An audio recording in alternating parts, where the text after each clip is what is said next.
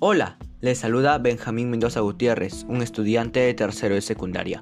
El día de hoy, en este podcast, conversaremos sobre la importancia de llevar un estilo de vida saludable. Lamentablemente, muchos de nosotros no llevamos un estilo de vida saludable. Actualmente vivimos en una situación de emergencia sanitaria, lo que trajo como consecuencia que muchas personas ya no pueden realizar diversas actividades recreativas como lo son el salir a correr, andar en bicicleta, pasear con la familia y diversas actividades.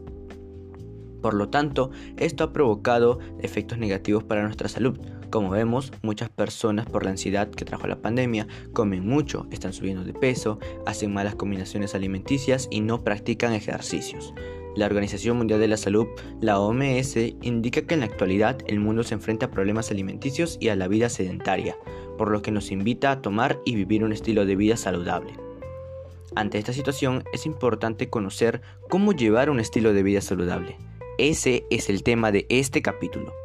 En esta oportunidad conocerás y hablaremos sobre qué entiendes por un estilo de vida saludable, qué acciones podemos realizar para mantener un estilo de vida saludable en nuestra vida diaria, la importancia de una buena alimentación, cómo ocurre el proceso de obtención de energía en nuestro cuerpo, cuáles son las potencialidades alimenticias de tu comunidad o ecorregión, la importancia de practicar actividad física, cómo calcular nuestro requerimiento calórico diario, qué es y para qué sirve, y por último, qué es la higiene personal. Al final les estaré dando algunos pequeños tips y pequeños consejos que usted puede practicar como puntos claves.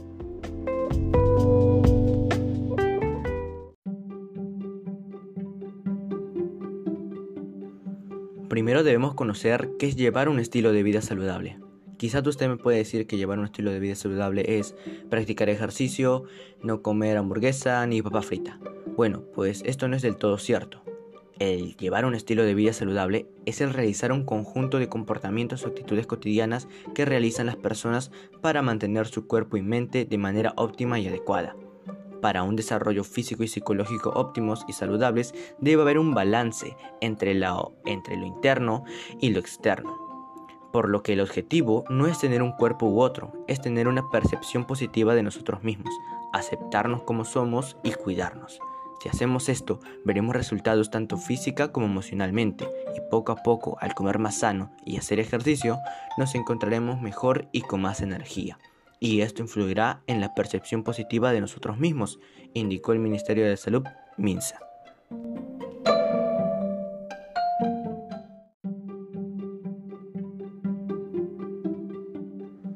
La alimentación es una parte muy importante en nuestra vida. A través de la alimentación obtenemos nutrientes para obtener energía para vivir.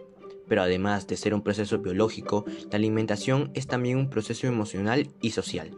La alimentación y emociones están conectadas, por eso una buena alimentación debe ser agradable y a menudo la alimentación se da en un contexto social de celebración, por ejemplo de rutina familiar como cenar juntos. Una buena alimentación se caracteriza por ser variada, suficiente y adaptada. Por ser variada, que integre diferentes alimentos para obtener todos los nutrientes que requerimos. Estos nutrientes se parten en cinco conjuntos, hidratos de carbono, proteínas, grasas, vitaminas y minerales. Que sea suficiente, debido a que debería contener la porción fundamental para saciar la demanda de nutrientes del cuerpo. Adaptada. La alimentación debe ser a partir de las necesidades de cada persona, por ejemplo, un adolescente y una persona mayor tienen necesidades nutricionales diferentes. Un deportista necesita más calorías que una persona que trabaja sentada en una silla delante de un ordenador. También es muy importante conocer las potencialidades alimenticias de nuestra comunidad o ecorregión, por ejemplo, el mar frío de la corriente peruana tiene como principal potencialidad la actividad pesquera. Se pueden encontrar diversas especies de peces, como lo son la anchoveta, el pejerrey, la sardina, el jurel, el bonito, los cangrejos, calamares, pulpos, conchas, choros, etc. El bosque tropical del Pacífico tiene como principal potencialidad mayormente en fauna, como lo son los animales de campo, el venado, el sajino, camarones, además también plantas medicinales como el eucalipto y la sábila. El bosque seco ecuatorial también presenta muchas potencialidades de fauna y flora. Podemos encontrar el venado, la vizcacha, el pez blanco, camarones, el pato criollo. Y en cultivos podemos encontrar al mango, limón, el arroz, los plátanos orgánicos, manzanas, etc. Esta información fue extraída de Perú, país maravilloso. Como podemos ver, aquí yo te he presentado algunas de las potencialidades alimenticias de estas ecorregiones, pero tu trabajo es identificar en qué ecorregión te encuentras y saber aprovechar de manera sostenible estos recursos.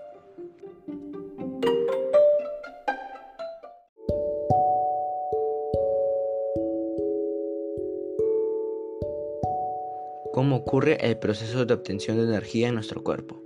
Cuando los alimentos ingresan a la boca, se produce un proceso de predigestión mediante la masticación y la actuación de las enzimas. Luego se dirigen al estómago y los intestinos, donde son transformados gracias a las enzimas digestivas en biomoléculas como carbohidratos, lípidos, proteínas, que por difusión pasarán a la sangre, que los llevarán a las células.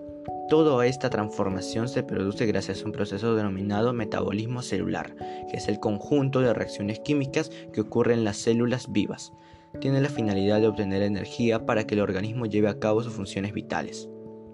En resumidas palabras, cuando comemos una porción de papa, yuca, camote, trigo o quinoa, que son carbohidratos que contienen almidón, es necesario que sean transformadas para obtener la energía almacenada en sus moléculas.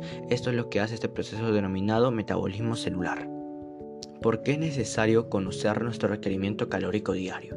Es necesario conocerlo porque así sabremos la cantidad de energía que nuestro cuerpo necesita diariamente para realizar sus actividades cotidianas. Esa energía la obtenemos de cada alimento y del valor calórico que nos pueda proporcionar. Además, al conocer nuestro requerimiento calórico diario, nos ayudará a poder entender mejor cómo es que podemos bajar de peso o reducir nuestra grasa corporal. Si comemos menos calorías de las que nuestro cuerpo necesita, nos veremos obligados a gastar la energía almacenada en nuestro cuerpo en forma de grasa. De esta forma quemamos calorías, es así como que funciona el déficit calórico, cuando utilizamos las calorías que ya tenemos en nuestro cuerpo almacenado en forma de grasa.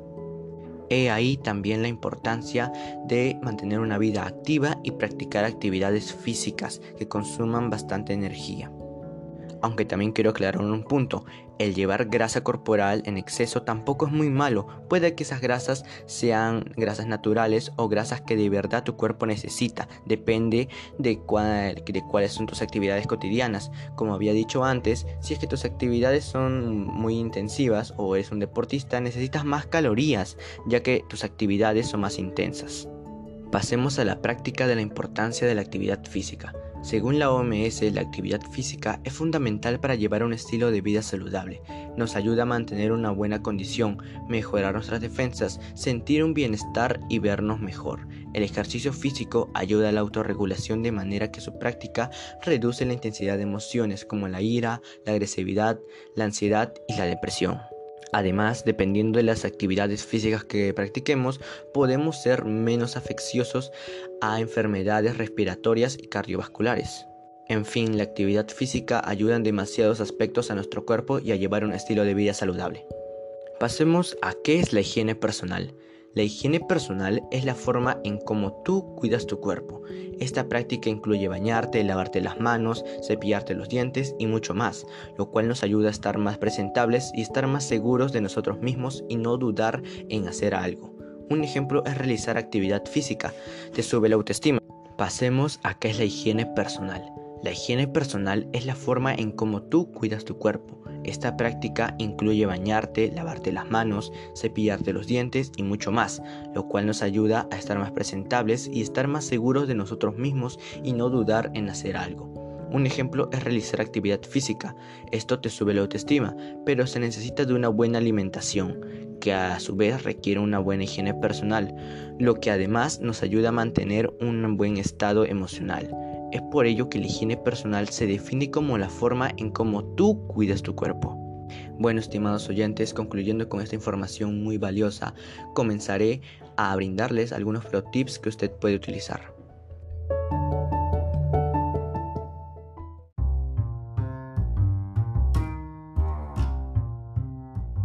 Número 1. Cuando practiques actividad física, empieza primero por lo más sencillo, sobre todo si eres un principiante. No te excedas, por favor. No intentes levantar cargas demasiado pesadas.